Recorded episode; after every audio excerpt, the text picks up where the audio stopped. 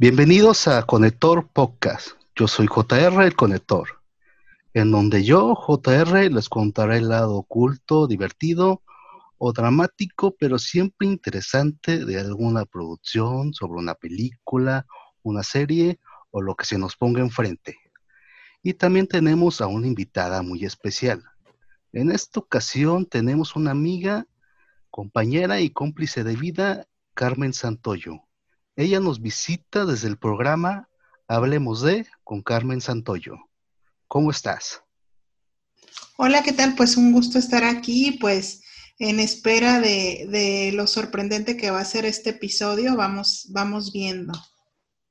Vamos viendo. Entonces no tienes ni idea de lo que va a tratar el día de hoy el programa.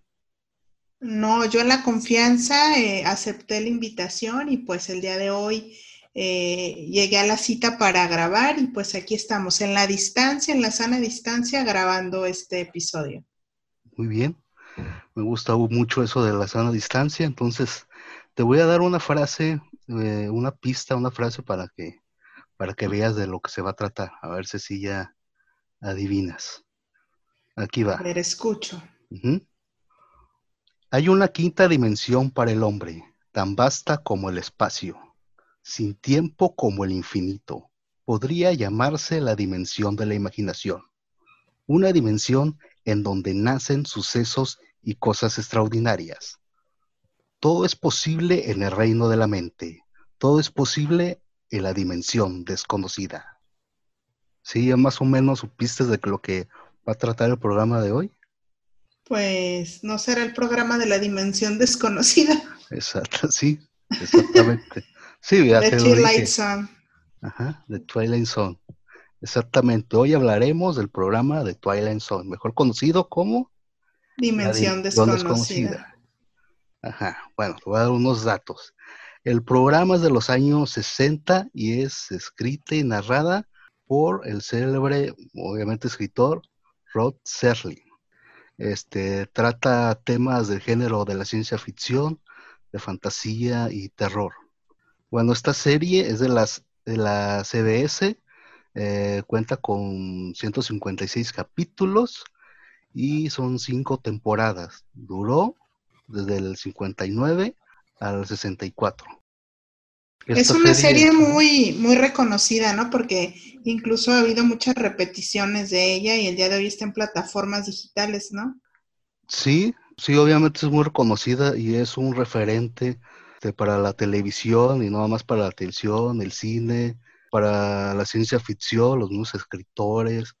Es un parteaguas muy grande eh, de la ciencia ficción. Pero tú alguna vez la habías visto, algún capítulo por ahí, alguna cosa que mm, recuerdes.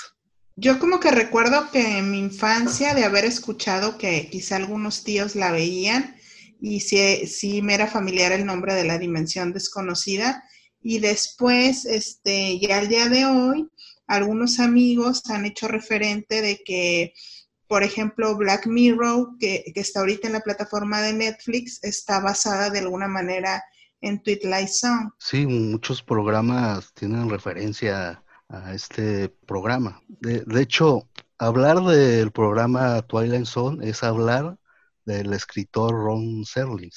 El programa tiene nombre y apellido, se llama Ron Serlis. Cuando él empezó eh, a hacer el, programa y a producirlo, él ya contaba con dos Emmys. Ya había ganado dos Emmys como escritor, como guionista. Ok. Eh, sus trabajos previos fueron, fueron como escritor de dramas, de series de dramas. Eh, había ganado dos Emmys, ya estaba, ya era de, lo, de la televisora, la CBS, era de sus guionistas estrellas. Entonces le llamó mucha la atención que quisiera hacer este tipo de programas de ciencia ficción. Había un porqué, por qué decidió hacer esto. Él ya tenía experiencia escribiendo ciencia ficción. No en la escuela escribía, eh, sabía escribir ciencia ficción.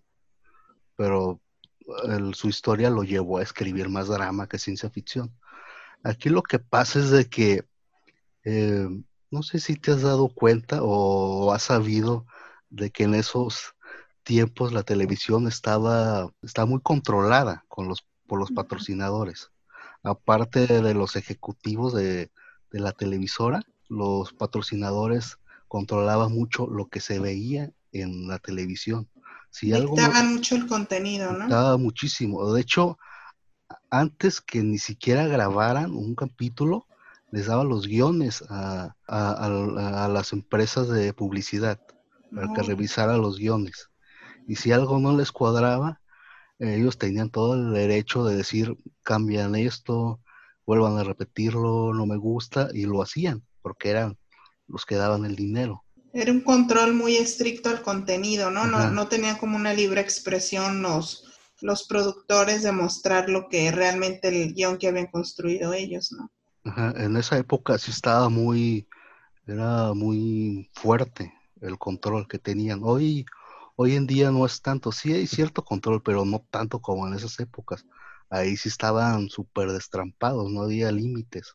Ahí podían hacer lo que quisieran los patrocinadores, con tal de, según ellos, este, beneficiarse de, lo que se iba a ver en televisión abierta.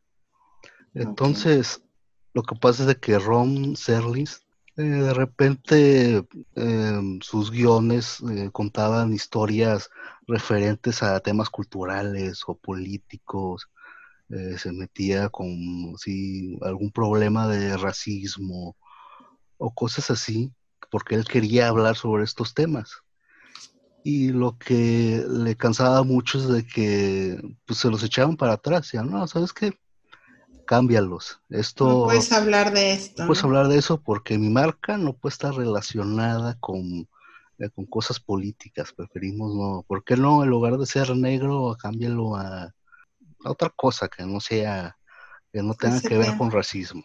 Sí, porque también hay que recordar que en esos tiempos, pues todavía lo de lo del racismo estaba muy fuerte y era muy controlado y no era bien visto este, pues la comunidad negra en todo el país, ¿no?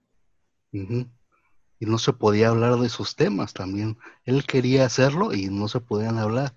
Y aparte de los patrocinadores, aún así lo limitaban más.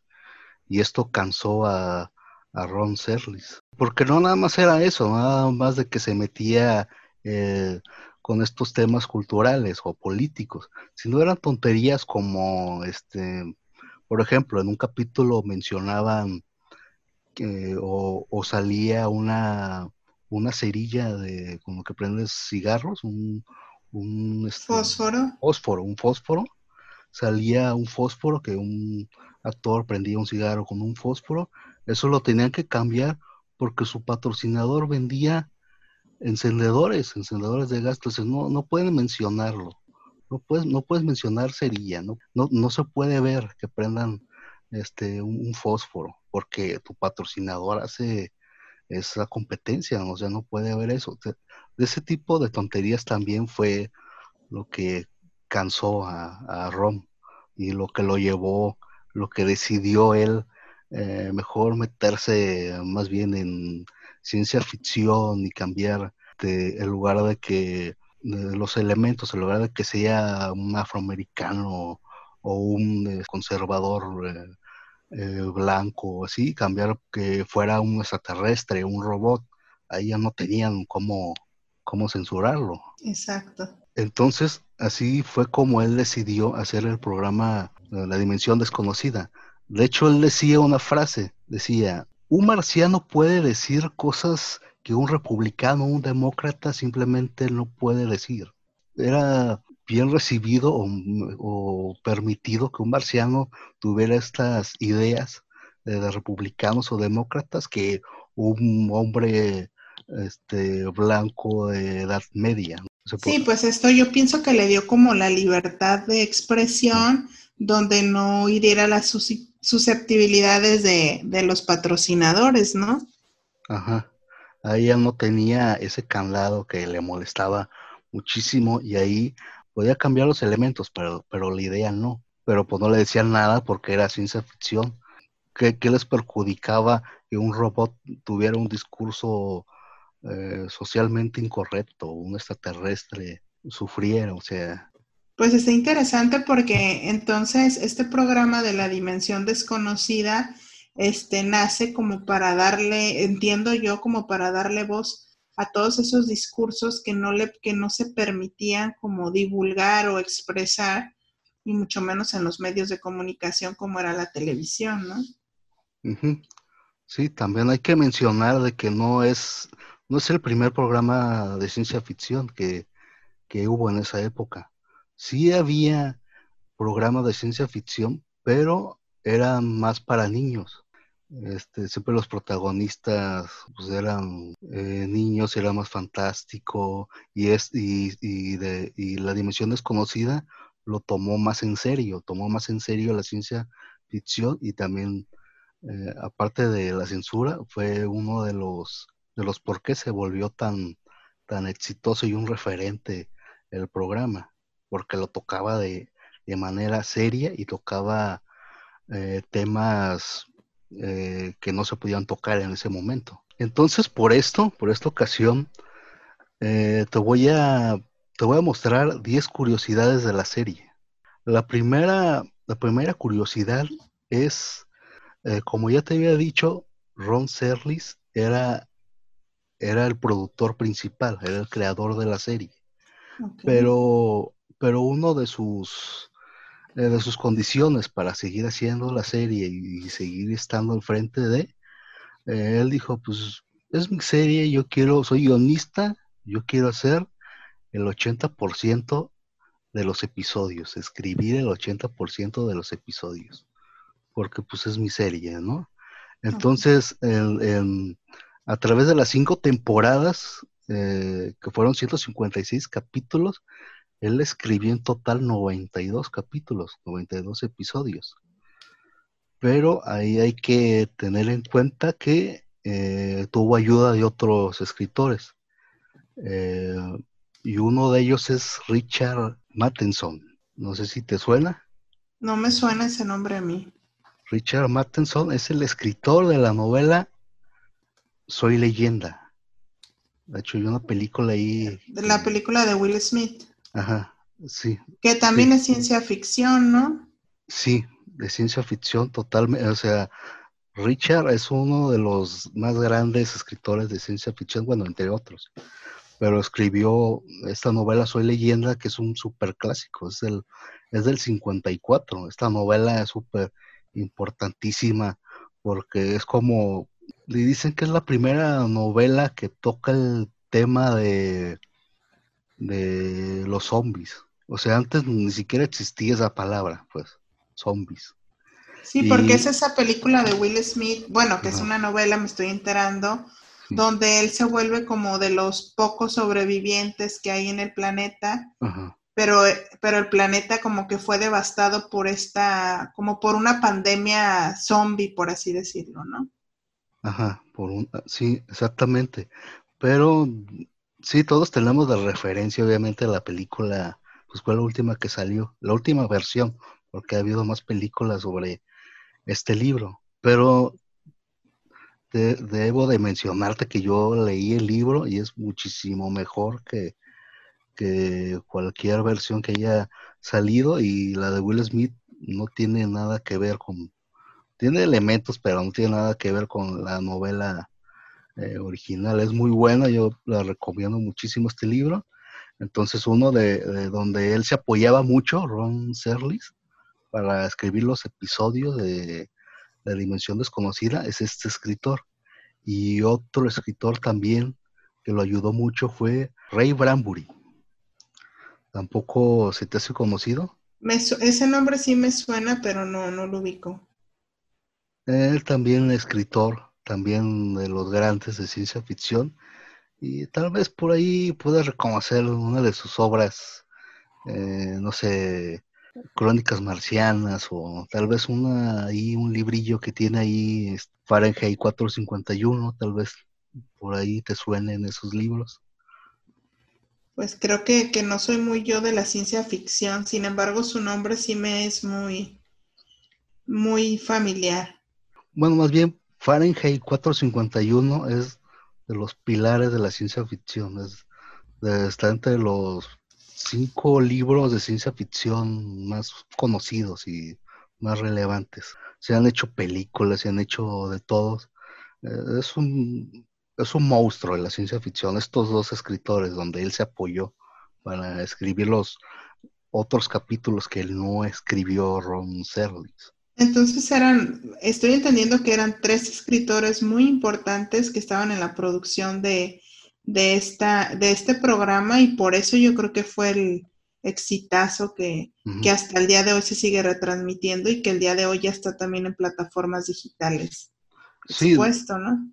Sí, de hecho no, no precisamente eran tres, sino eh, se apoyaba más con ellos, pero hubo muchos más que también son, son referentes en, la historia de la ciencia ficción. pero eh, te quise mencionar estos dos porque son los más reconocidos en, el ámbito, no, no, nada más en ciencia ficción, sino en general, en cultura general, pero hubo muchos más escritores. Pues bastante interesante los nombres que pasaron por, por esta serie, ¿no? Sí, de hecho, de hecho sí, hasta yo me, sorprendí de quién, quién eran sus apoyos en, los, en los escritos de los guiones de, todo, de todo el programa, de todas las cinco temporadas que duró. es bastante, ¿no? Para ese tiempo, cinco temporadas es mucho. Bueno, vamos a pasar a la curiosidad número dos. Ron Serlis fue un fumador empedernido. Él es, él, como te dije, él era el, narrador de, eh, principal de, la serie.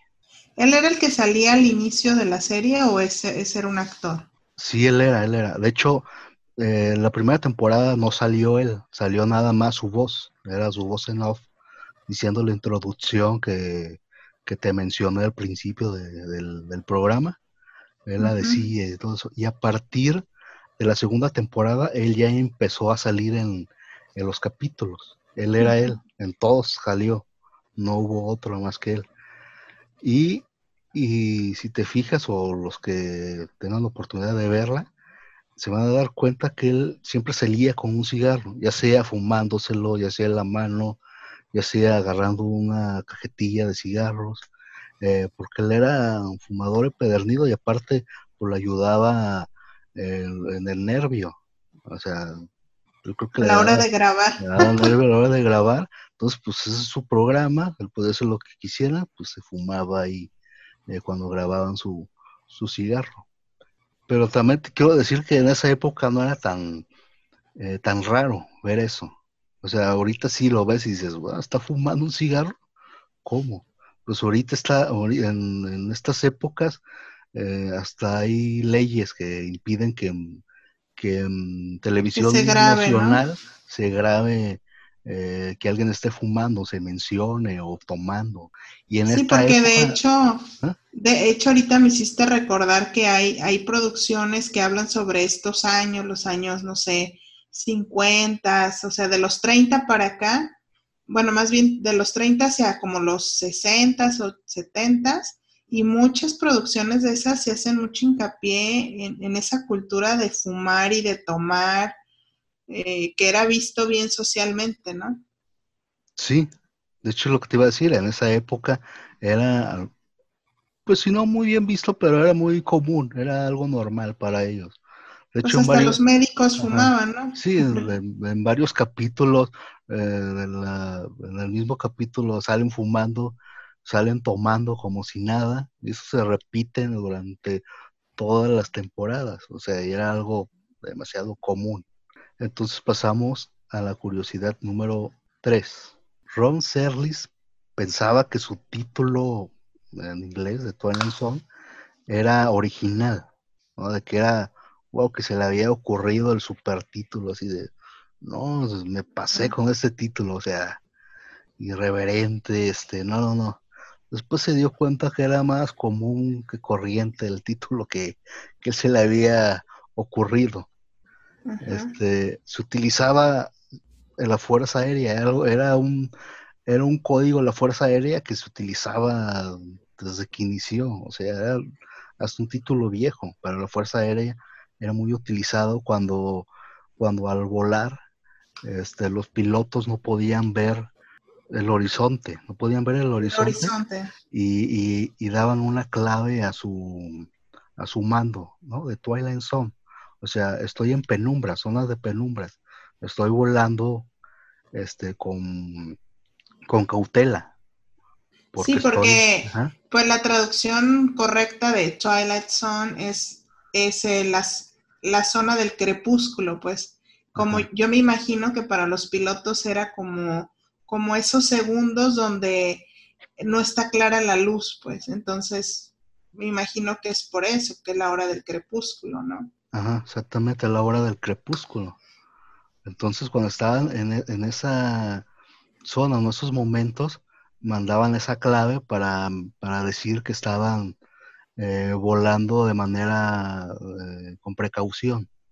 Entonces era muy común, era más común que corriente pero para Serling se le, se le hizo este, muy extraordinario el título. Y de hecho, la serie la hizo más, más famosa que, la Fuerza Aérea. O sea, ni siquiera él sabía que la Fuerza Aérea eh, tenía esta clave. Y fui, obviamente con la serie todo el mundo sabía sobre The Twilight Zone. O sea, era, eh, el título era más relacionado por la serie que por lo de la Fuerza Aérea la hizo popular la, frase o el título. Es bastante interesante cómo se conectó de alguna manera con algo que ya existía, ¿no? Ajá, él no tenía ni idea y de repente se enteró que, que era bastante común. Entonces pasamos a la cuarta curiosidad. La cuarta curiosidad es la sexta dimensión. ¿Qué quiere decir? ¿Qué quiere decir sería eso? ¿Te acuerdas de la frase que te, que te mencioné? Al inicio, ¿no? Pues al inicio menciona, estás entrando a la quinta dimensión, es una dimensión de, así, ¿te acuerdas de la frase? Ah, pues él, él, él, al principio, en lugar de decir la quinta dimensión, eh, eh, mencionó la sexta dimensión. O sea, la primera vez que lo grabó mencionó la sexta dimensión. Entonces los ejecutivos de la televisora, pues le llamó la atención eso, ¿no? Dijo, bueno, está muy, eh, muy extraordinario tu sexta dimensión, o sea, muy cautiva mucho y así como que muy intrigados, ¿no? intriga mucho de, wow, ¿qué es esto, no? Y le preguntaron, entonces, si tú vas a mencionar la sexta dimensión, entonces, ¿cuál es la quinta dimensión? O sea, dinos cuál es la quinta dimensión. Entonces ahí es donde dijo, ah, este, yo no sabía que, yo no sabía que tampoco hay una quinta dimensión. O sea, él nada más lo mencionó por mencionar. Se le hizo padre mencionar que eran seis y lo mencionó. A él se le ocurrió, pues. Ajá. Él no tenía ni idea y lo mencionó. Entonces ahí tuvo que, que corregir y ya, en lugar de decir, estás entrando a la sexta dimensión, ya lo cambió por la quinta dimensión la dimensión desconocida.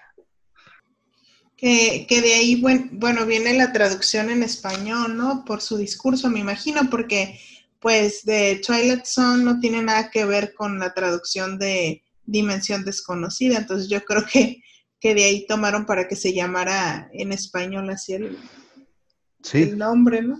tomaron referencia, el primer es el primer discurso o la primera frase de, de, lo que se mencionaba en cada capítulo, ahí sí lo retomaron en la traducción este, ya para castellano. Ahí sí, sí, tienes, tienes toda la razón. Entonces ahora nos vamos a la, a la quinta curiosidad. La quinta no la quinta dimensión, a la quinta curiosidad. La quinta curiosidad del programa para decir esta curiosidad, debo de mencionar que antes de, la dimensión desconocida ya existía un programa, digamos que similar. Ya, era un formato eh, que ya existía. Y uno de esos formatos era el de Alfred Hitchcock Presenta. No sé si más o menos ubicas ese programa. No, no lo ubico el programa. Bueno, Alfred Hitchcock es un reconocido director eh, de cine, del maestro del, intriga, el maestro del terror. este, él hizo Psicosis, él hizo Los pájaros, o sea, él ya... Él Unas películas muy interesantes, ¿no? Para su época también eran... Tenía una fotografía y tenía, llevaba muy bien la película, muy interesante. Tenía un estilo ya muy propio y muy conocido. Y, y, de hecho, antes de La Dimensión Desconocida, él ya tenía su programa. Su programa es del 55 y La Dimensión Desconocida es del 59, empezó. De los 60, casi 60. Entonces, pero no sé si recuerdas o más bien el, el programa que hacía Alfred Hitchcock, él era el presentador, él salía de cuadro, decía lo que iba a pasar en el programa. En esta ocasión le vamos a mostrar y no, él, era el narrador. Y Pero este programa era más como como de terror o era también de misterio, no, ah, era, no era de ciencia ficción, porque ahí sí es donde eh, la dimensión desconocida fue este fue el, el, primero por así primero bueno por así decirlo pues este era más bien de intrigas era más bien más bien del, estilo que manejaba el director él no se metía tanto con ciencia ficción de misterios, intrigas y todo así. Y él y el director Alfred era el narrador, salía a cuadro y presentaba el, episodio y terminaba el episodio, que era, el formato que tiene la dimensión desconocida. Entonces, entonces necesitaban eh, a un narrador de, eh, que le hiciera competencia a este gran director que estaba cuadro. Entonces lo que pensaron la televisora era contratar pues a una gran estrella para hacerle competencia a, Alfred, Alfred Hitchcock. Y pensaron en, un actor eh, ya conocido, a ver si lo ubicas, Orson Welles. Más o menos, ah, ¿te suena? Sí me suena, pero, oye, a mí me suenan las cosas, pero no me acuerdo. Bueno, Orson Welles eh, en ese entonces ya era un actor conocido y un director conocido. Y, aparte, tal vez eh, te suene eh, lo que pasó con la Guerra de Dos Mundos, que se narró en radio esta historia y volvió locos a todo Estados Unidos. Ah, pues el presentador, el que hizo la emisión, fue Orson Welles. Orson Welles en ese entonces eh, era locutor de radio y se le ocurrió hacer esto de la guerra de dos mundos que eh, trajo loco a todo Estados Unidos porque pensaban que en realidad se estaban pasando las cosas. Ah, pues era Orson Welles el, el, presentador. Entonces hubiera sido una muy buena elección para, sí, para ellos. Sí, sí, por eso lo primero que pensaron fue en él. Ciencia ficción, este ya tiene experiencia, ya es conocido en el mundo, en el mundo de, la ciencia ficción, pues, ¿por qué no hay que contratarlo? Pero, pues, en esos entonces, al parecer no le llegaron al precio. Este, el mismo Ron Serris no estaba como muy convencido porque pensaba que era eh, muy estrella Orson Welles y pues tenía mucha razón porque era una gran estrella. Entonces Ron Serlis les dijo, pues si él no acepta, yo, yo lo hago. Yo voy a ser el, narrador de mi propia serie. Y fue como Ron Serlis eh, acabó siendo el narrador de, la serie de Dimensión Desconocida. Y que tenía una voz muy peculiar ¿no? y característica y, que, fue gran parte del éxito en esto, ¿no? Yo pienso que cuando un autor o un, o sea, puede ser hasta un músico, eh, graba sus propias obras, yo pienso que tiene mejor calidad porque claro que él va a hacer un énfasis donde tiene que ser. Entonces yo pienso que fue una buena elección que él lo hiciera como presentador, porque pues él era su programa, ¿no? Sí, al final, aunque uno pensaría que tener a una gran estrella como Orson Welles sería pues, buena idea. Pues también tiene razón, este, fue una también, también una gran idea eh, agarrar al escritor principal, o sea, al creador principal de la serie. También fue buena idea porque él se convirtió de ahí en un pues, ícono y en un gran referente para, para, para la ciencia ficción. Y que también, ahorita se me ocurre que él también al hacer eso, eh, porque muchas veces los productores, los creadores no tienen no tienen pantalla, o sea, la gente no lo reconoce. Pueden conocer su trabajo, pero no su cara, por así decirlo. Y al hacer el esto, pues también le estaba dando la cara al, creador, ¿no? Y estaba siendo reconocido también su trabajo y, y, dándole el crédito a él, porque a veces se les da el crédito a los presentadores o al cantante o al actor, y pues no son los creadores de esas obras, ¿no? Ajá, sí, o sea, es un, un reconocimiento, un autorreconocimiento de lo que él, él, quería con su obra, que, era el programa, ¿no? Entonces vamos a la, ¿cuál sigue? La, la sexta. Ahora sí es la sexta, pero curiosidad, no la, no la dimensión. No la dimensión. La sexta curiosidad es la música de Twilight Zone al escuchar la, musiquita ya sabías de que algo extraño había pasado, así como que hubo algo ya te centraba que algo, algo, algo venía o algo estaba pasando. Algo fuera de lo común, algo fuera de esta dimensión acaba de, pasar. Ocurrir. Bueno, la música se llama Límites de la Realidad. De, su compositor es Maurus Constant.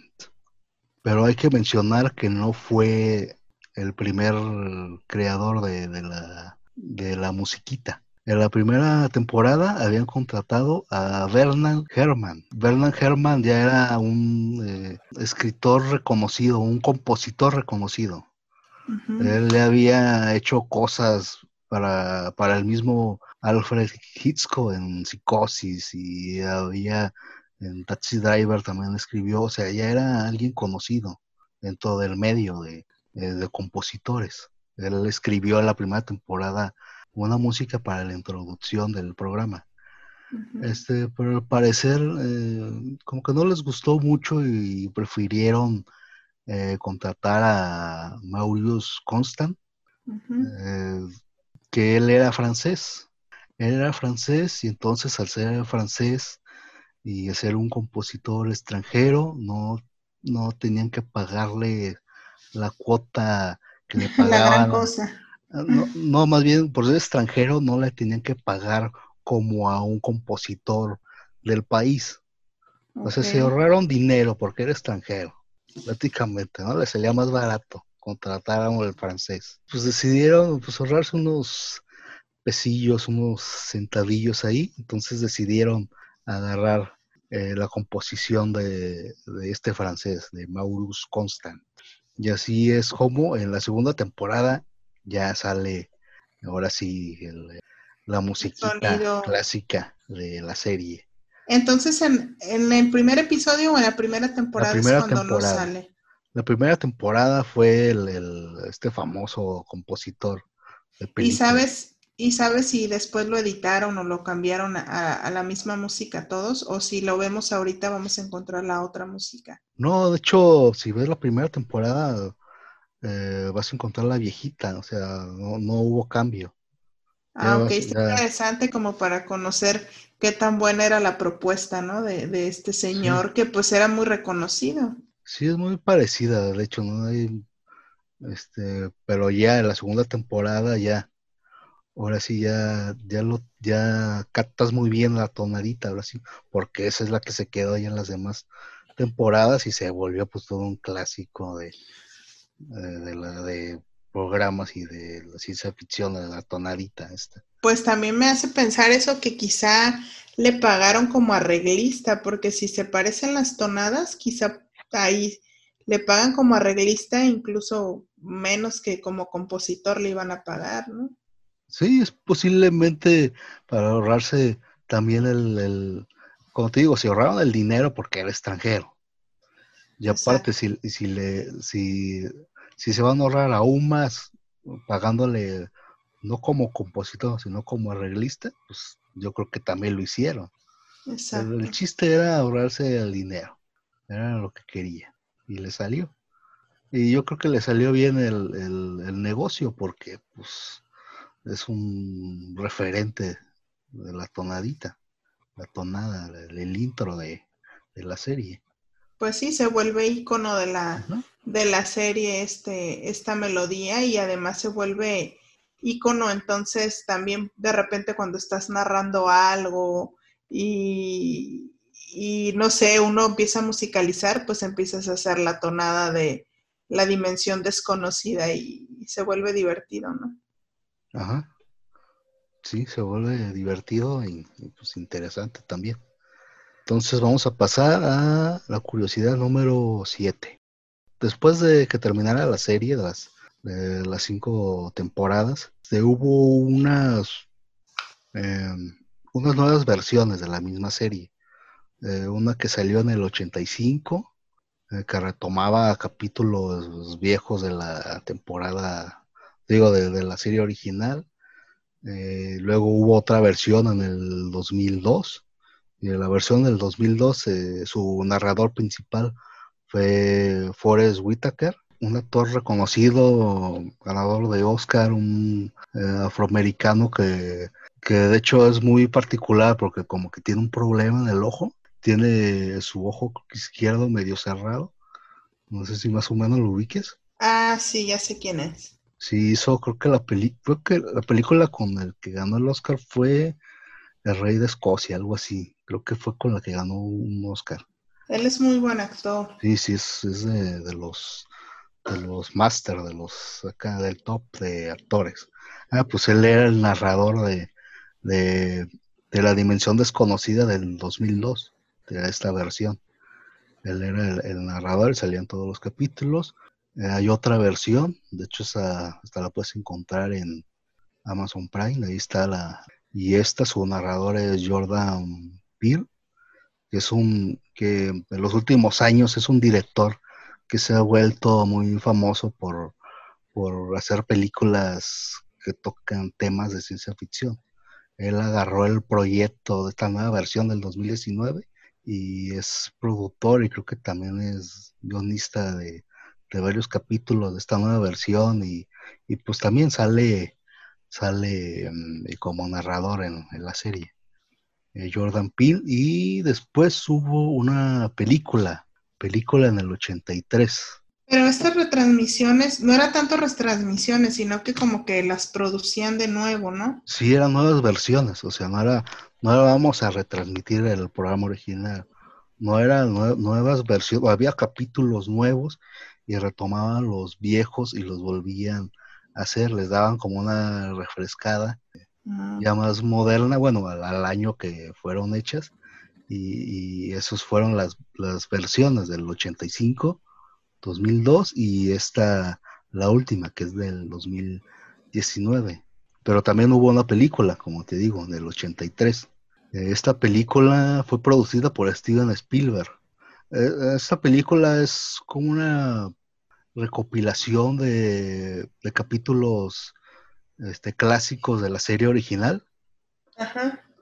Eh, son directores invitados, o sea, cada director agarró un capítulo de la serie original y la modernizó ya en formato de película, ya con más producción, tratamiento ya de guion ya más moderno, todo eso. Entonces la película, creo que son cinco capítulos, son cuatro capítulos, son de retomada de, capítulos clásicos y hay uno inédito, hay uno nuevo. Siempre proponían algo nuevo, ¿no? Entonces. Entonces esa película tiene estos cuatro capítulos más el, el adicional y fue producida por Steven Spielberg y también él, él dirige uno de estos, de estos capítulos. Pues bastante interesante cómo lo, intentaron rescatar varias veces, ¿no? Sí, de hecho, pues la película es buena si ya, si ya has visto la serie original, vas a identificar los capítulos. Yo identifiqué como a dos, creo, y, y hay uno que me pareció que la versión de la película me pareció mejor que la original. De hecho, es mi capítulo favorito de toda la serie, la que sale en, la película. más adelante lo vamos a ver cuál es. Este, pero sí es un buen ejercicio y es muy pues, buena película para también en el 83 también no te creías que los efectos especiales también estaban muy muy adelantados como en estas épocas. Entonces, de repente si te saca de una, dos, tres cosas, pero están bien hechas, están bien producidas y te entretienes un rato. Hay capítulos muy buenos, hay capítulos que no tanto. Yo creo que también si te vas a echar la serie o, algunos capítulos que te voy a mencionar, pues también ve la película. Yo creo que eso también te va, les va a gustar. Es buen referente, ¿no? saber este que, que hicieron su mayor esfuerzo y que pues sí eran, era ciencia ficción, entonces estamos hablando, lo que se me hace impresionante es que pues es una serie de finales de los 50, ¿no? Y que pues claro que efectos especiales creo que estaban en pañales, ¿no?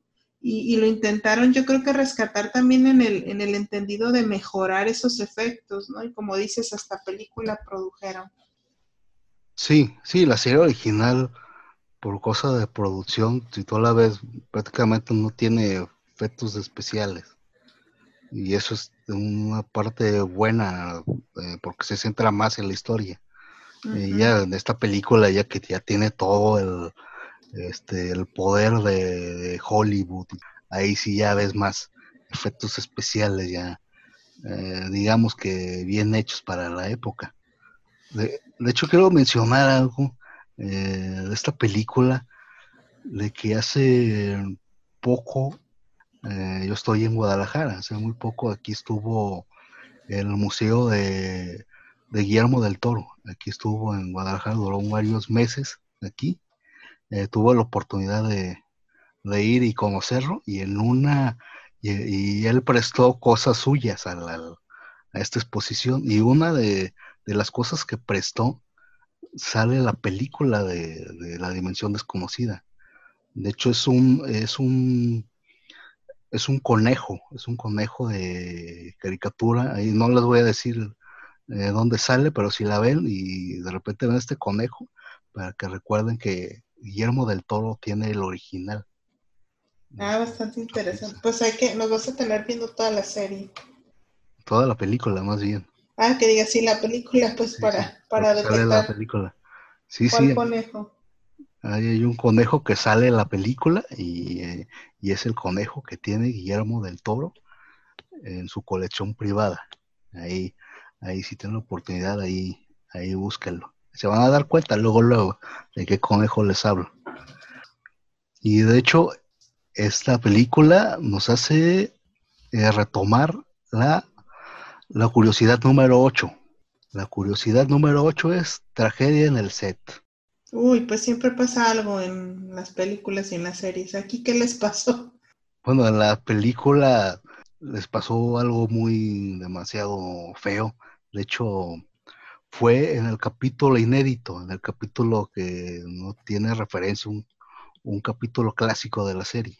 Entonces, así es de claro, el capítulo trata de un, un sujeto que está enfadado o harto porque su trabajo lo perdió y eh, según él un judío y empieza a hablar mal de los judíos y empieza a hablar mal de los afroamericanos y se pone eh, pues de muy mal eh, de muy mal modo no a decir de cosas y así de, de, muy de muy malas sí pues de muy mal humor empieza este este señor. Y entonces el capítulo trata de que él, él empieza como a recorrer, eh, primero se va como a, la época de los nazis y lo empiezan a perseguir eh, los nazis. Entonces él eh, trata de escapar porque le empiezan a disparar y, lo identifican como judío y él dice, no, yo no soy judío. Y, y, luego se va a la guerra de Vietnam y lo empiezan a confundir con, con, con, vietnamita y, también empiezan a disparar y él trata de escapar y, luego se va este, eh, una quema de, de, negros. Ah, del Ku Klux Klan. Ku ajá. También se va a esa época, lo confunden con un afroamericano, un negro, y lo tratan de colgar. Entonces todo el capítulo está este, escapando de no ser eh, linchado, de no ser capturado. Ser linchado por quién era, ¿no? Ajá, por quién era, por, por, por lo que él se estaba quejando, se quejaba de los judíos, se quejaba de los, de los afroamericanos, se quejaba de estas personas que venían a Estados Unidos a quitarle sus trabajos, ¿no? Entonces, en el capítulo pasa esto.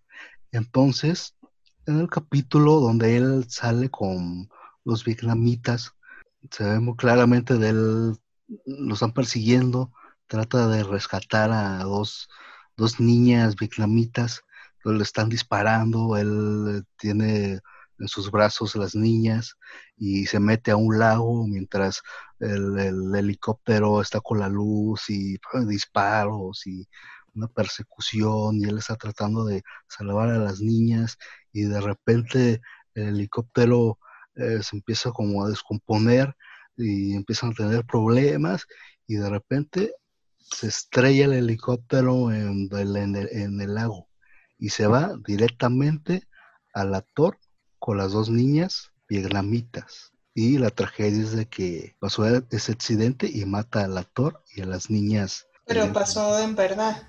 Sí, pasó en verdad. Ese accidente pasó. Y lo grabaron como tal en, la serie. Lo grabaron. De, de hecho, hay algo eh, curioso de que obviamente grabaron el accidente, pero no lo podían quitar de la película por razones de, del, del, contrato de la, del actor. O sea, cuando salió en, la versión original, en la versión eh, primera de la película, sale, sale esta escena. No la quitaron. Pero no la pudieron quitar por contrato. Ya posteriormente ya la quitaron. Y de hecho creo que si tú ves la película hoy en día, eh, se siente un corte. Siente un corte ahí.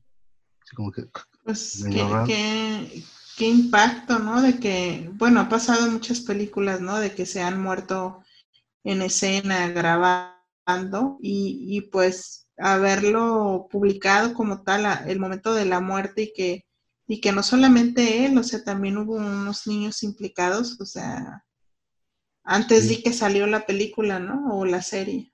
Sí, antes de que, que salió y Steven Spielberg en lugar de apoyar a, al, director que hizo este capítulo, eh, fue totalmente lo contrario. Él le reclamaba que por qué hizo esto, porque eh, que no podía tener a menores de edad trabajando a, esas horas de la noche. La grabación fue a altas horas de la noche. O sea, en lugar de apoyar al director, este, le reclamó, reclamó muchas cosas y afectó muy de, manera eh, muy clara al director de este, este acontecimiento.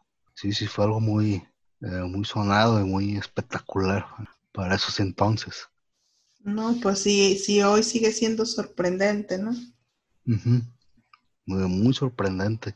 Este, bueno, ahorita es algo como historia, como que ah, pasó y algunos ni siquiera sabían que, que algo así pasó con esta película.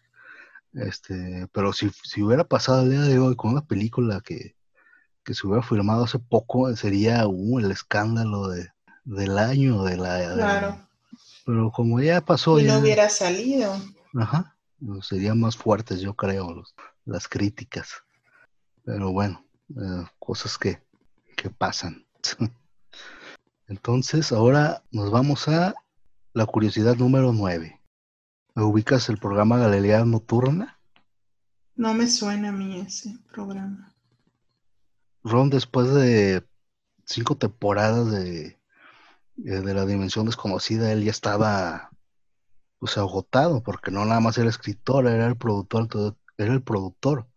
Entonces no nada más estaba el pendiente de, la escritura, sino de todo lo demás, de presupuestos, que había temporadas donde se lo le quitaban, presupuesto y él tenía que, ingeniárselas en sus guiones para que no se notara tanto.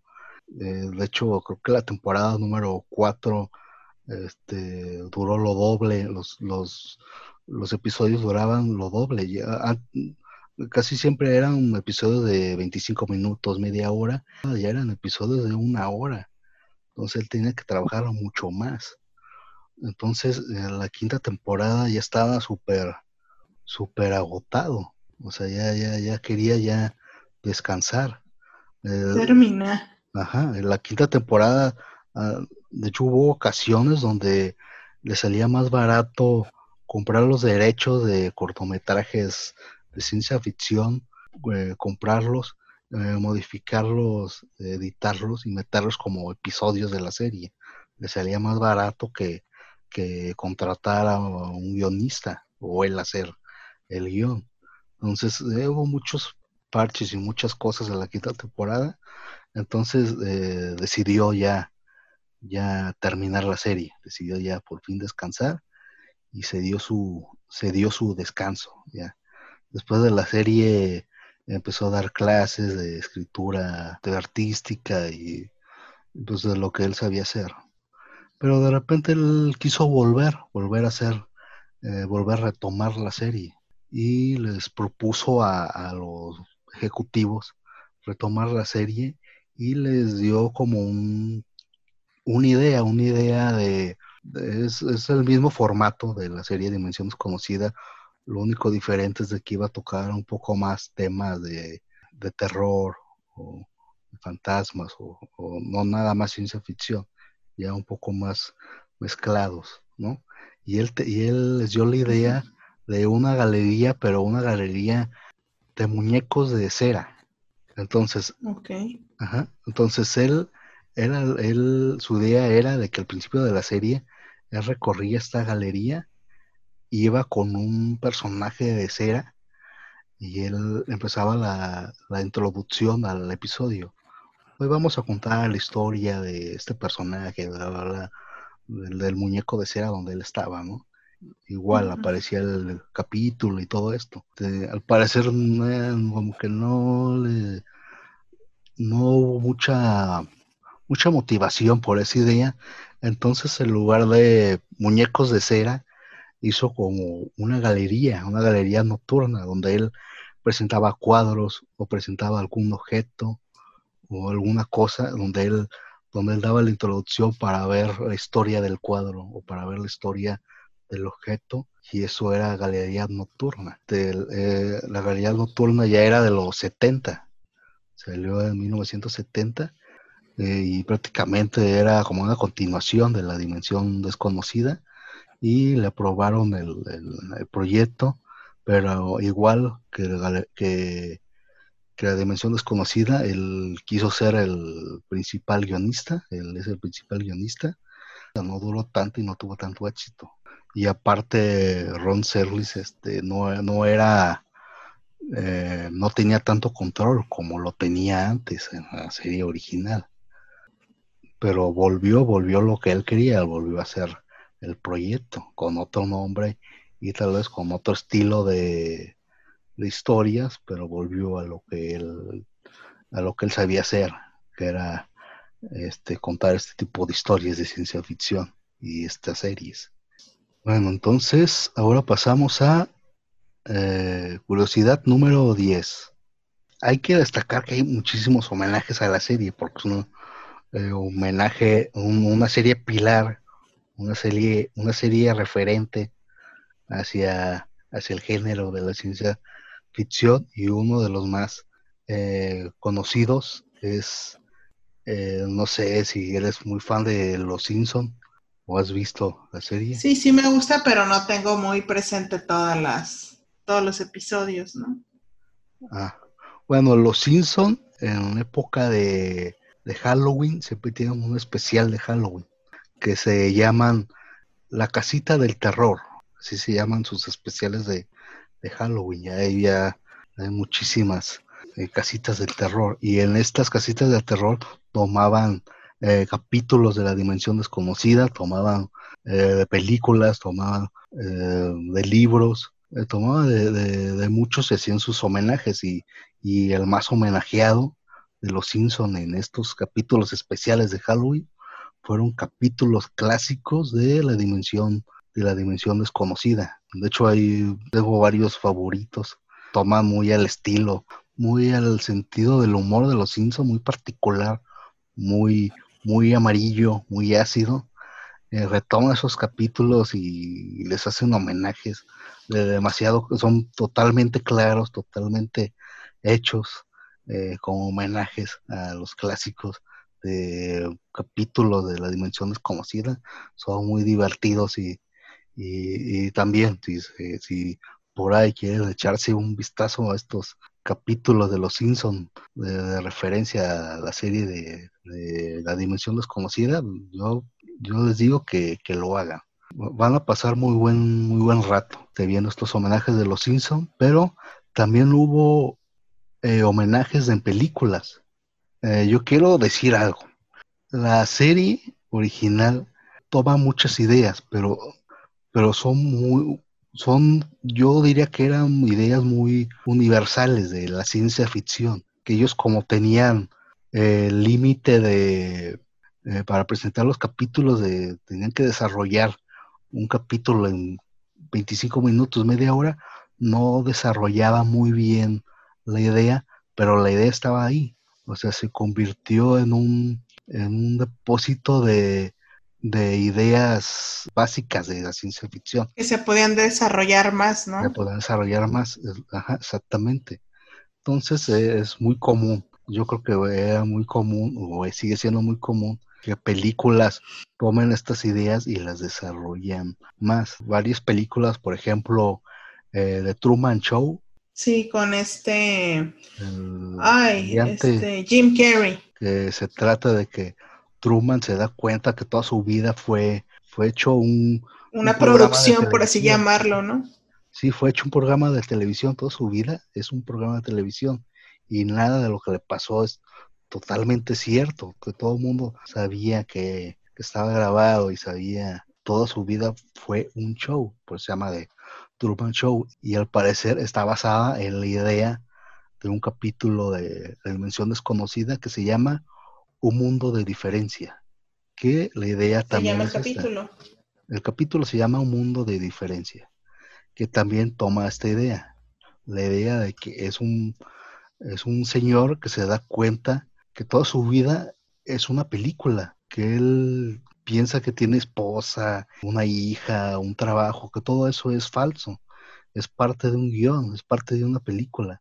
Entonces se da cuenta que lo están grabando y él como, como que quiere comprender, como que no entiende de qué está pasando. Si él, si él es el personaje, regréseme a, a mi casa, regréseme a mi mundo todo, el capítulo les está pidiendo eso. Y si te fijas, es parecido a la película de Truman Show, que también se da cuenta que todo es parte de un show. Eh, otra de, las películas, yo creo que también la llegaste a saber, lo que ellas quieren o lo que las mujeres quieren. ah, con este Mel Gibson, ¿no? Mel Gibson. ¿O quién es? Sí, ¿no? Sí, sí, es Mel Gibson.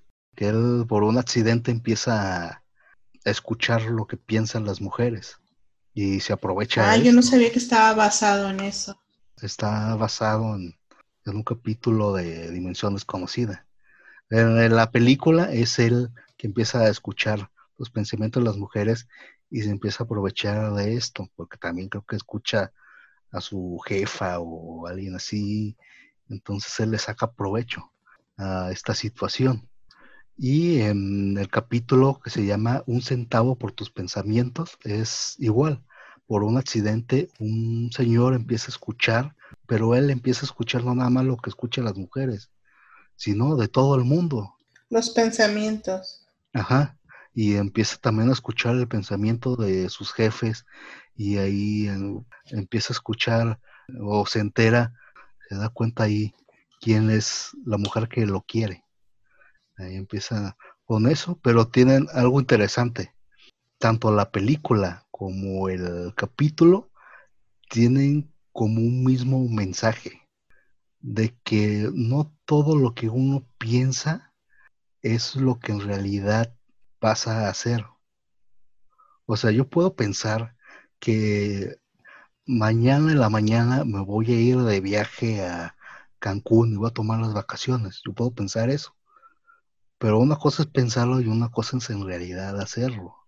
Se dan, Ah, se dan cuenta tanto el personaje de la película como el personaje del capítulo que también puede pasar esto. Y yo digo que vean las dos, tanto la película como, como el capítulo, para que vean de qué forma se dan cuenta de esto. Para que chequen esto. Pues ya ten- tenemos mucha tarea, ¿no?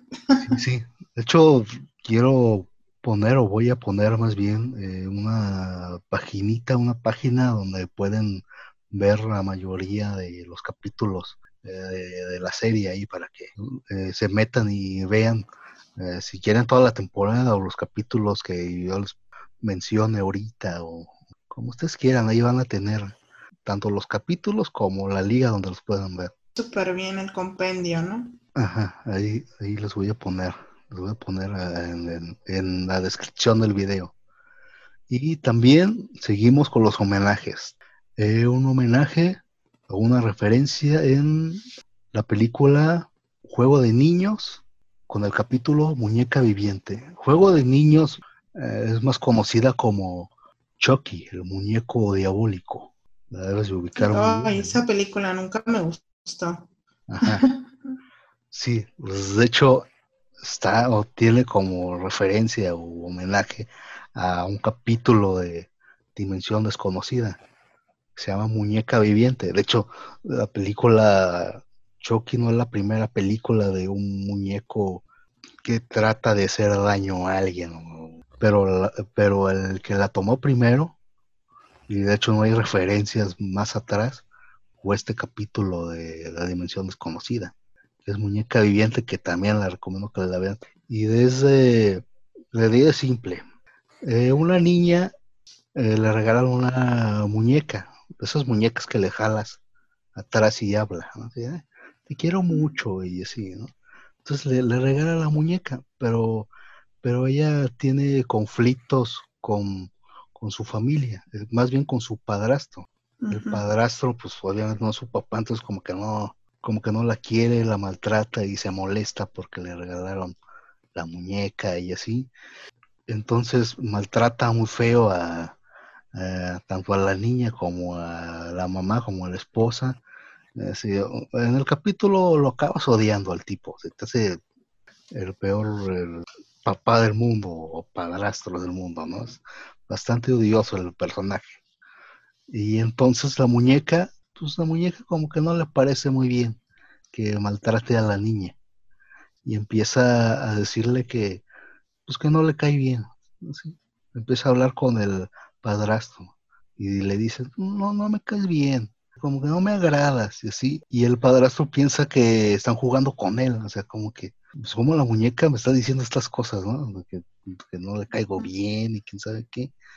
Y, y la muñeca hasta lo amenaza de muerte, pues te voy a matar y te empieza así la muñeca a ponerse muy, muy fuerte la situación, ¿no?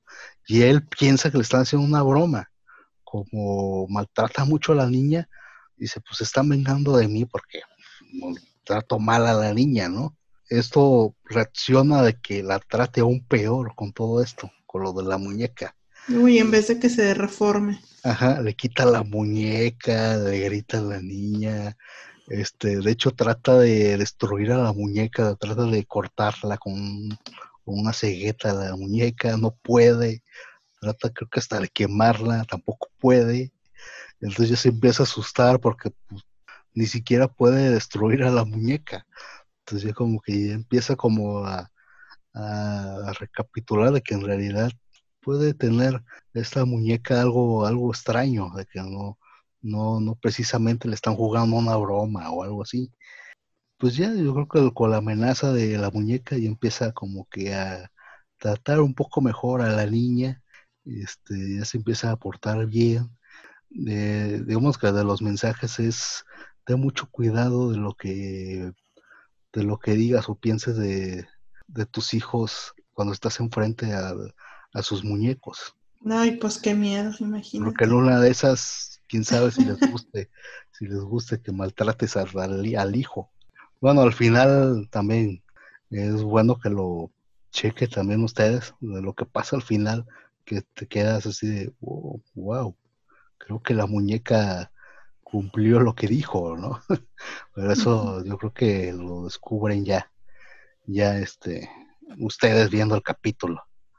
Y otra de las películas que también hacen referencia o homenaje a, Dimensión Desconocida es la película de Steven Spielberg, eh, Pottergeist. Es también de terror, ¿no? Sí, es una película de terror. Fue de sus primeras películas y esta tiene muchas referencias a, un capítulo que se llama La Niña Perdida, que también es muy buen capítulo y lo recomiendo muchísimo. Y prácticamente es la misma, es la misma cosa. Yo creo que él sí totalmente agarró un poco más eh, del capítulo. Y el capítulo es simple, el capítulo de repente eh, en la mitad de la noche se despiertan unos papás porque está gritando su, su niña. Entonces se despiertan de, ah, pues voy a ver qué tiene mi hija. Y se dan cuenta que no hay nadie en, en la recámara de la niña, pero la escuchan, que está gritando, se está quejando. Pero no hay nadie en la recámara y no saben dónde está. ¿Qué pasó? ¿Dónde está? ¿Dónde se metió? ¿Qué? Pero lo escuchamos, o sea, no, no entienden qué pasó. Y al parecer se mete como a una dimensión alterna que aparece en el cuarto, pues van a tratar de, sacarla de ahí, de recuperarla. Porque algo extraño pasó en su cuarto que abrió como una ventana, una puerta a otra dimensión y se metió esta niña, en donde nada más la pueden escuchar, no la pueden ver porque está dentro de, esta dimensión. De ese lugar. Ajá, y es prácticamente lo mismo en la película se pierde una niña, la siguen escuchando, pero no saben dónde está. Y en la película, bueno, pasan cosas más, es más de terror y un poco más, más dramático, ¿no? Desarrolla más la idea. Y si tienen flojera de ver la película o de ver el capítulo, eh, hay un capítulo de Los Simpsons especial que hace referencia a, este capítulo eh, que se llama, creo que Homero al cuadrado también es muy bueno. Este no es, creo que sí es parte de, los especiales de, Noche de Brujas, de, Halloween. Creo que sí, no me acuerdo muy bien, pero, pero ahí sí, ¿no? Vean el, capítulo de Los Simpsons que es igual al, al capítulo de la dimensión desconocida. Por último, una que también dicho que hizo muchas referencias o tomó ideas de La Dimensión Desconocida es la película Destino Final. Sí, sí, la llegué a ver. Hicieron un montón de partes, ¿no? De esa sí, hay un, montón, hay un montón de partes, pero está basada en un capítulo que se llama 22. La premisa es igual, tanto en la película como en el capítulo. Eh, en la película es un chavo que sueña eh, con un accidente en, un avión, eh, tiene como esta pesadilla y al día siguiente que va a ir a una excursión de su escuela en un avión se da cuenta que todo lo que él soñó está pasando en realidad. Este hace que sus compañeros no viajen en el avión y al final pues, se dan cuenta que, el avión sí sufre un accidente y todos murieron, eh, menos él que, que pudo advertirles a sus compañeros que algo iba a pasar. Y es igual al capítulo. El capítulo es una actriz que también tiene como un sueño eh, de un accidente. Una premonición, ¿no? Una premonición. Tiene como un sueño así, lo tiene recurrente. De hecho, ella está en un, con un hospital porque no puede dejar de soñar esto. Entonces la están tratando así como que es un sueño, o sea, no le hagas caso y así, como de tranquilizar. No te preocupes. Ajá. Y al momento donde ella le toca viajar en avión ya a su trabajo, empieza a ver que todo lo que está, de todo lo que soñó, toda su pesadilla, todas las claves empiezan a hacerse realidad. Y es en donde, igual que la película, eh, advierte a todos y ella no viaja en el avión y se dan cuenta que que tuvo un accidente del avión, que es lo mismo que la película, de hecho. Pues está interesante cómo, cómo estos productores pues rescataron a lo mejor guiones que eran muy buenos, como tú dices, que no pudieron desarrollar en su tiempo este, porque tenían muy corto el espacio en televisión para, para, para estar al aire. Entonces, pues las desarrollaron más y hicieron películas muy taquilleras, quizá algunas muy, muy, este, de mala calidad o de baja calidad, sin embargo, que funcionaron, como esta que dices de Destino Final, según yo es una película que fue muy taquillera, aunque muchos te dirían que pues, es una, quizá una basura de producción, ¿no? Ah, sí, no tenía tanta producción como, como las demás que, que, mencioné y como dije, sí, la dimensión desconocida eh, hizo las ideas universales de la ciencia ficción que ahí estaban y acá las retomaron y las desarrollaron muchísimo más. Porque de hecho, eh, Destino Final no nada más es esto, sino después del, accidente empieza a ocurrir ya otra cosa totalmente eh, diferente, ¿no? Y, así como estas películas que toman referencia a Dimensión Desconocida, hay muchísimas más. Puedo mencionar desde Matrix, por ahí hay un capítulo parecido, desde eh, conoces a John Black, hay otro igual, parecido, así, entre muchos que te puedo mencionar, yo mencioné algunos, no, no, todos, pues no.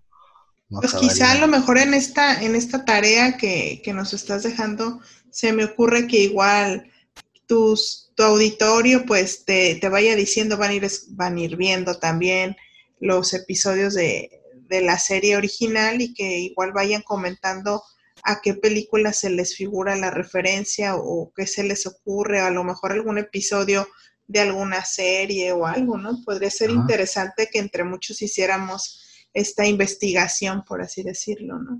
Sí, tal vez. Por ejemplo, las series tal vez hicieron un homenaje a, un capítulo a un capítulo de la serie, pero como tú no lo habías visto, ni, ni cuenta te das que es que están haciendo un homenaje a la, serie.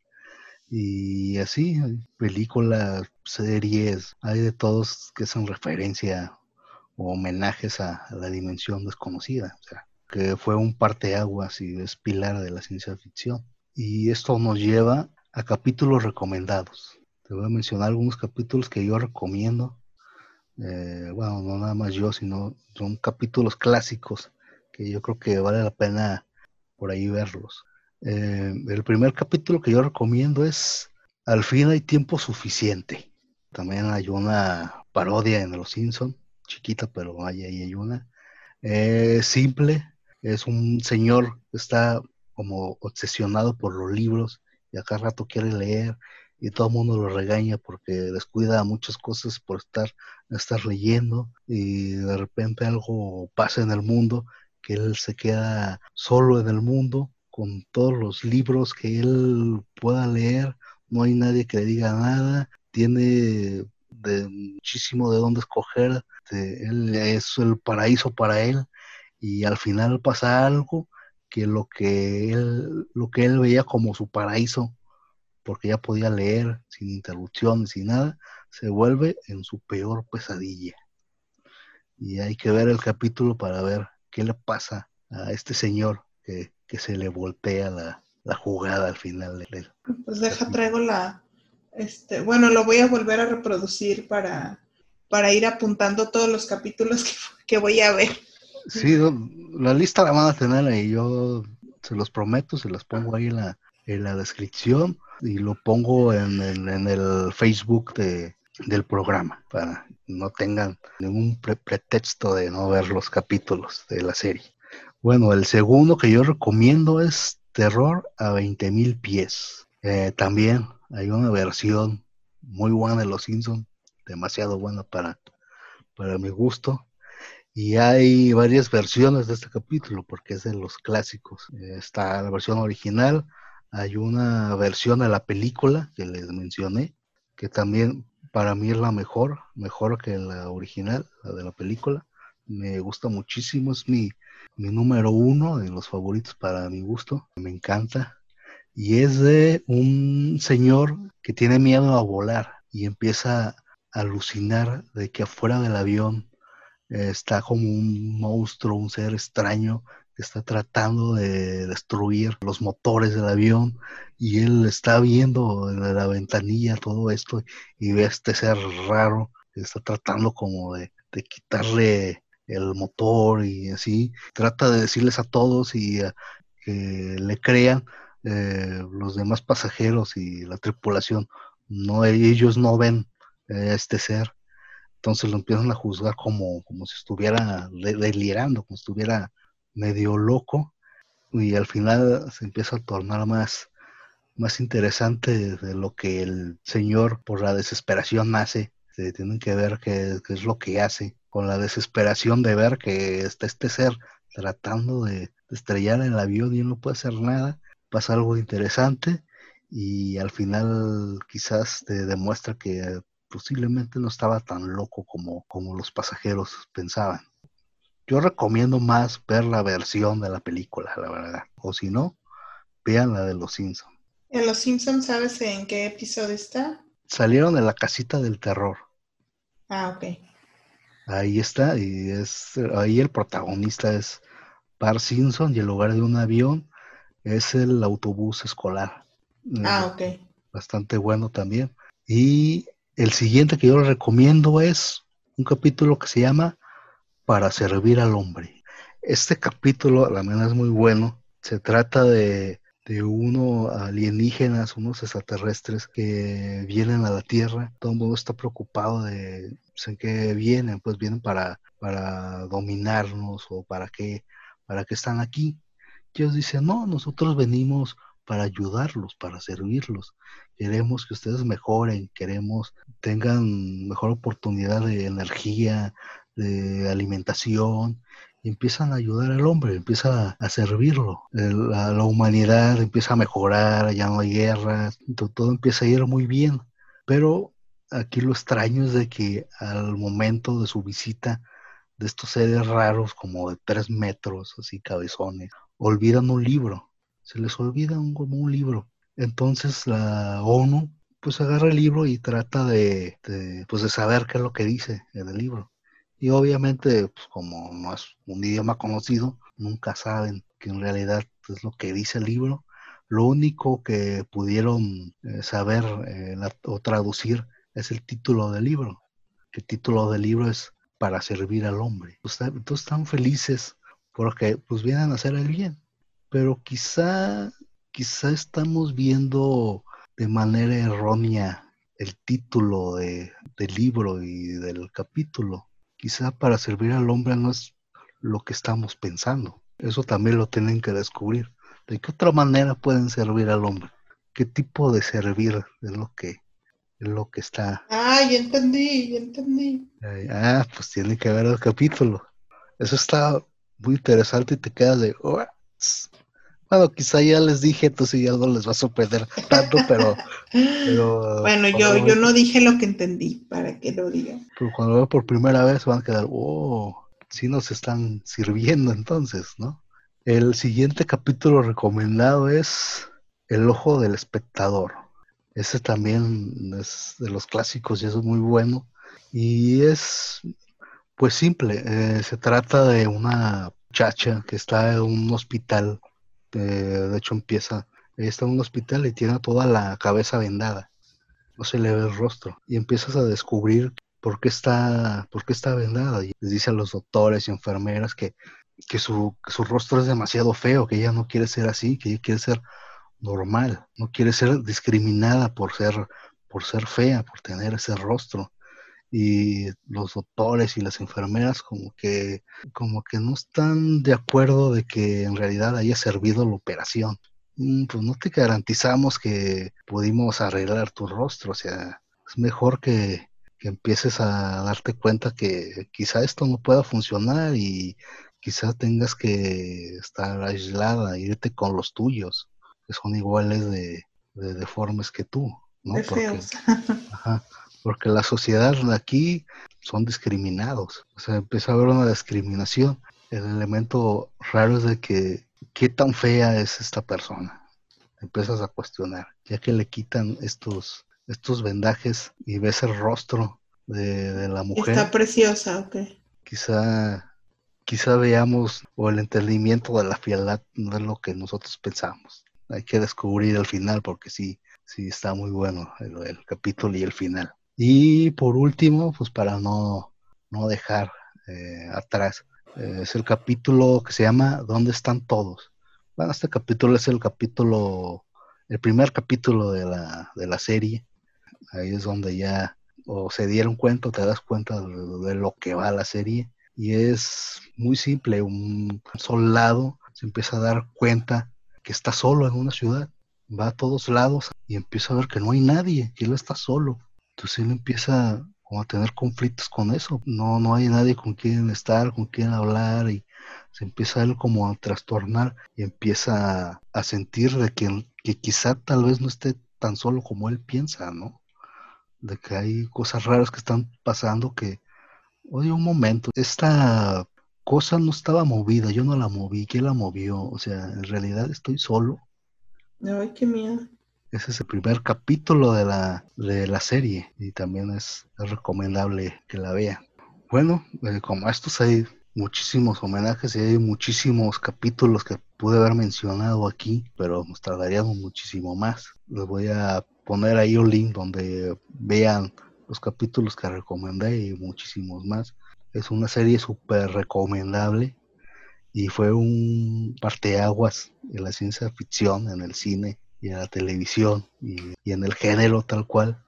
Algo muy particular es de que la temporada te toma mucho como referencia eh, características de la posguerra. Obviamente por la época que fue hecha, el mismo guionista Ron Serlis fue es veterano de, guerra. Muchas referencias a la posguerra, a la muerte. la serie inspiró a generaciones de escritores, que todavía se ve en el formato como, como tú decías, se ve hoy en día en Black Mirror y en otras más que han salido así. También les quiero mencionar que Ron Serlis falleció en el 75 de un ataque al corazón. Se puede decir entonces que no vio pues en sí pues todos los, todos los homenajes que se le hicieron. Bueno, no iba a ver los de los 2000, ¿no? A partir del 2000, pero pues esa película que mencionas que se hizo y todo, él no alcanzó a verla porque salió en los 80, ¿no? Sí, no, no alcanzó a ver como la plenitud de lo que fue eh, Dimensión Desconocida. Sí vio algunas cosas, pero no como la plenitud de esta serie mítica. ¿No? Porque de hecho él, él vivió muy bien porque no nada más sacó la serie, él también sacó libros sobre la serie, sacó mercancía de la serie, juegos de mesa de la serie, pues él era el productor, él ganaba de eso. O sea, sí, sí vio un éxito que de hecho lo ayudó a vivir, pero no, no vio el éxito en plenitud de, de lo que fue su serie. Pues bastante interesante la historia, ¿no? De, esta producción.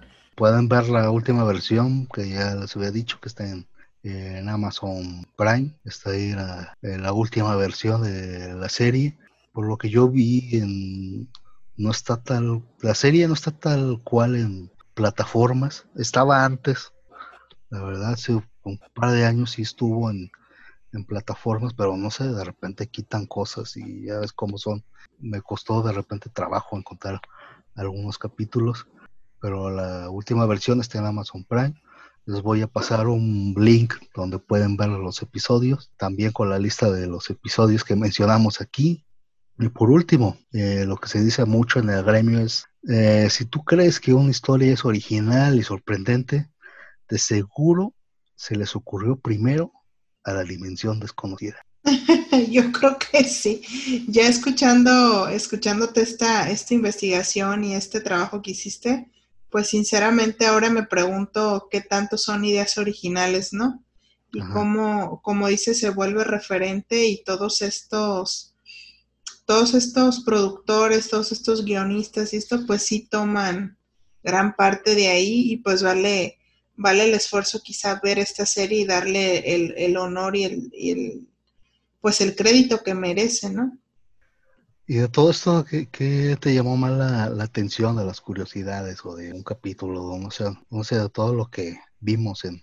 Pues muchas cosas, como lo que te mencionaba ahorita, ¿no? De que es, una, es una serie icono y es una serie que ha basado, que ha basado muchos trabajos o muchas producciones que hoy son grandes éxitos.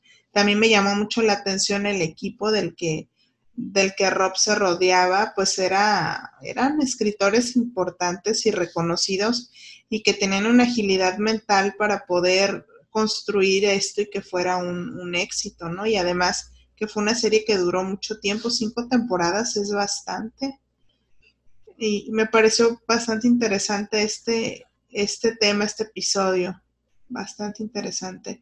Y sobre todo lo divertido que, pues para muchos que nos gusta los Simpson y todo, entender de que como, como este programa, pues sí hace mucho reconocimiento a la dimensión desconocida y lo hace de una forma mucho más pícara o, o, dándole el humor tanto de, de, esta, de este programa de los Simpsons. Sí, de hecho duró, este, duró las cinco temporadas y las cinco temporadas fueron premiadas por los Emmys, que son el, máximo galardón de una de la televisión.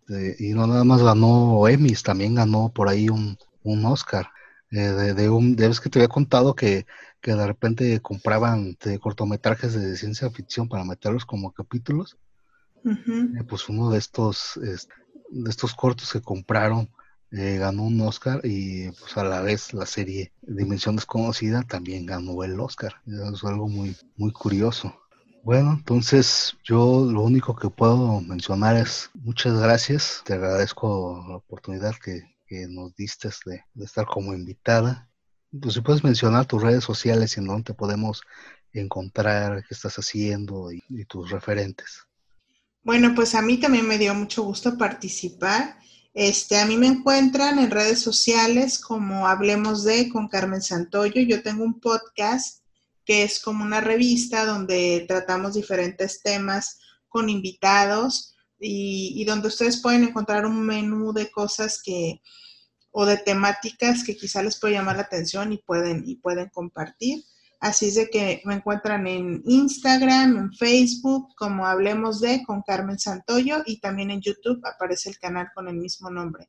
Pues muchísimas gracias por la invitación y, un placer y ojalá pronto regrese a escuchar más y me dejaste bastante tarea que ver. Sí, yo espero que también eh, regreses al programa y ya te encuentres con otras con otras curiosidades o con otro tema, eh, a ver si Esperemos que también te guste. Y a nosotros eh, nos pueden encontrar en nuestro canal de YouTube como El Conector, en nuestro Facebook como El Conector TV, donde voy a estar, donde voy a publicar eh, los capítulos que mencionamos y la liga donde los pueden encontrar.